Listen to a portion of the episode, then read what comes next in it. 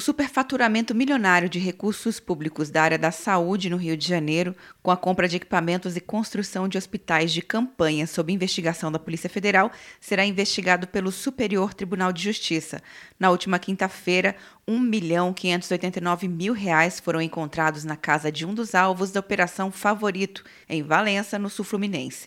Cinco pessoas foram presas durante a ação, entre elas o ex-deputado estadual Paulo Melo e o empresário Mário Peixoto, dono de empresas que prestam diversos serviços ao governo do estado. Um dos acusados, o empresário Luiz Roberto Martins, foi o quinto maior doador de campanha do governador do estado, Wilson Witzel, e contou como funciona parte do esquema. Segundo ele, respiradores foram adquiridos por um valor 11 vezes maior. Você sabe quando que a Covid vai acabar? O dia que o dinheiro que eles estão gastando acabar aqui. Eles estão comprando respirador que, custava 5.500 dólares, eles estão comprando por 55 mil dólares. Luiz Martins afirmou que as fraudes envolviam o governador do Rio, Wilson Witzel, que nega as acusações feitas pelo empresário. As suspeitas derrubaram o secretário da Saúde do Estado, Edmar Santos, exonerado no domingo. De acordo com o governo, a demissão ocorreu devido a falhas na gestão de infraestrutura dos hospitais de campanha, para atender as vítimas da Covid-19. Mesmo fora da pasta, Edmar Santos vai dirigir uma comissão que auxilia o Estado no enfrentamento da pandemia.